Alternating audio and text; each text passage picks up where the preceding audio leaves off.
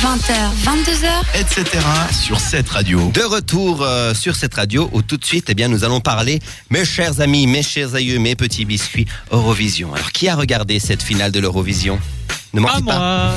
Pas moi non plus. Moi j'ai Bah, regardé The bravo. Voice personnellement. hein. Oui, alors moi, je switchais entre les deux, en fait, parce que j'avais envie de savoir qui allait gagner The Voice, même si je m'y Ouais. attendais un petit peu, Ouais, hein, j'ai envie de dire. Petit peu, ouais. Voilà, exactement. Alors, donc, pour résumer, en fait, cette finale de l'Eurovision, donc, euh, quelqu'un se rappelle de qui a gagné l'année passée? Euh, Conchita Wurst. Non, ça c'était l'année d'avant Ah. encore, mon cher. L'année passée, c'était Man Semerlov. Ah ouais, oui, Voilà, bien donc sûr. il était de quelle origine, logiquement? Polonais.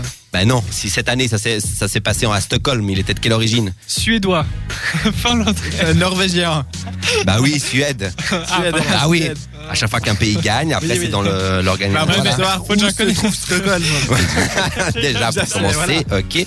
Donc tout ça pour dire que cette année c'est euh, Jamala qui a gagné avec son titre 1944 et Jamala c'est euh, c'est la chanteuse qui a représenté en fait l'Ukraine et puis euh, il y a une pétition en fait en ce moment qui a été faite euh, par euh, par les fans de l'Eurovision. Cette pétition elle a été signée déjà par plus de 220 000 euh, téléspectateurs Ah ouais, parce qu'en fait euh, bah parce qu'en fait ils trouvaient que c'était pas elle qui devait gagner tout simplement le concours de l'Eurovision Ouais.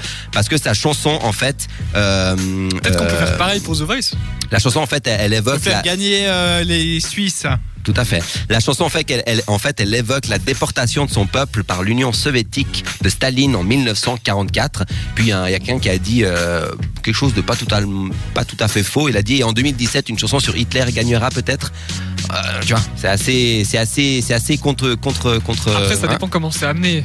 Oui aussi. Si c'est Si, si elle- c'est- si elle dit ouais c'était super, euh, mes parents Voilà. se sont fait mais déporter. si c'est raconter que- l'histoire de sa vie. euh, Alors c'était une histoire tout, personnelle, mais ce que je veux dire par là, bah, c'est que bien évidemment, problème, en fait. il y a toujours un petit peu ce, ce- ce- cette polémique de, de, de système de vote, etc.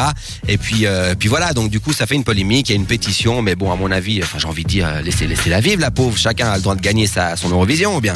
Qu'on a fait une pétition quand Céline Dion a gagné l'Eurovision. Bah non, heureusement, sinon. euh, Voilà. Et puis pour résumer un petit peu, eh ben donc l'Ukraine, elle avait, elle a gagné avec 534 points. Donc c'est quand même, euh, c'est quand même un, bon. beaucoup Ouais, bah oui, c'est quand même beaucoup. C'est, c'est un bon score, on va dire. Euh, elle était euh, suivie de l'Australie avec 511 points. Donc Ah c'est oui. vraiment au dernier moment, lors du dernier vote, que, bah, que l'Ukraine est passée devant l'Australie. c'est- bien connu, l'Australie est dans l'Europe. oui, bah déjà ça va créer une, petite- une petite polémique. Ah, euh, Bon, bon, voilà. Et puis, euh, il y avait la Russie qui est arrivée troisième avec 491 points. La France, elle est arrivée euh, quatrième avec 257 points. Alors ça, je m'y attendais pas du tout. Hein. avant Tout le monde disait la France, la France, la France. Bah, elle est quand même arrivée quatrième, la France. Mais euh, selon euh, les, les, stati- les, les statistiques, la Ouais. France avait de bonnes chances euh, avec euh, Amir. Ah non, rien à voir. La France n'est pas arrivée quatrième, elle est arrivée onzième, pardon. Mais elle était quand même dans, dans, le- dans, le, dans le top, quoi. J'ai envie de dire, à une place près. Mais je crois que euh, si on prend que les votes de, des publics, Ouais. ils sont arrivés genre 3 4 Oui, voilà, Ouais, voilà. c'est c'est ce que- voilà, exactement c'est ce Il y a je voulais une dire. confusion. Il y a une confusion. Et puis, là, qui c'est qui est arrivé dernier d'après vous? Je sais pas la Suisse. Non, la Suisse, elle a même pas été qualifiée pour la finale, pour changer. Les Euh, Pays-Bas. Non, alors ceux qui sont arrivés derniers, eh ben, c'est l'Allemagne avec 11 points. Ils- Est-ce qu'ils ont chanté en allemand Non, ils n'ont pas chanté en allemand. Ça non. expliquerait la chose. Non, non, non, non, non, pas du tout. Ils ont pas chanté en allemand. Ils ont chanté une chanson qui, enfin, la personne a chanté une chanson qui s'appelle Ghost. Et apparemment, ça, ça a pas plu, en fait, à, à personne. J'ai envie de dire, enfin, peut-être à 11 personnes. À 11 personnes dans toute l'Europe. Exactement. Mais en fait, moi, j'ai- j'aimerais bien vous faire écouter euh, maintenant bah, la chanson, euh, mon petit coup de cœur de cette Eurovision. C'est la Russie. Moi, je pensais vraiment que la Russie allait gagner parce que la mise en scène était juste extraordinaire. Et puis le chanteur euh, Sergei Lazarev, il, est, il est plutôt cool. Et puis la chanson, elle est typique dans, dans le mood Eurovision. Donc moi, je pensais que c'était vraiment lui qui allait gagner. Alors Euh, fais-nous écouter ça. Il y a une euh, juste avant d'écouter cette magnifique euh, chanson de la Russie, il y a eu une, une, euh, petite polémique avant parce que je crois qu'il y a le- un Biélorusse ou je sais pas de quel pays qui voulait chanter nu avec Oui, un loup. avec Est-ce un qu'il- loup, Est-ce ouais. qu'il a chanté nu Non, pas du tout. Non, Non, il non. était habillé. Voilà. Ah, pour le bonheur de tout le monde.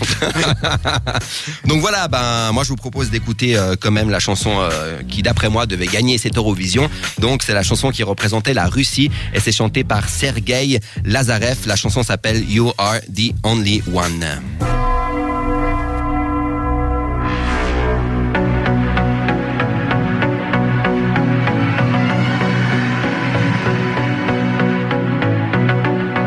We can never let the word be unspoken.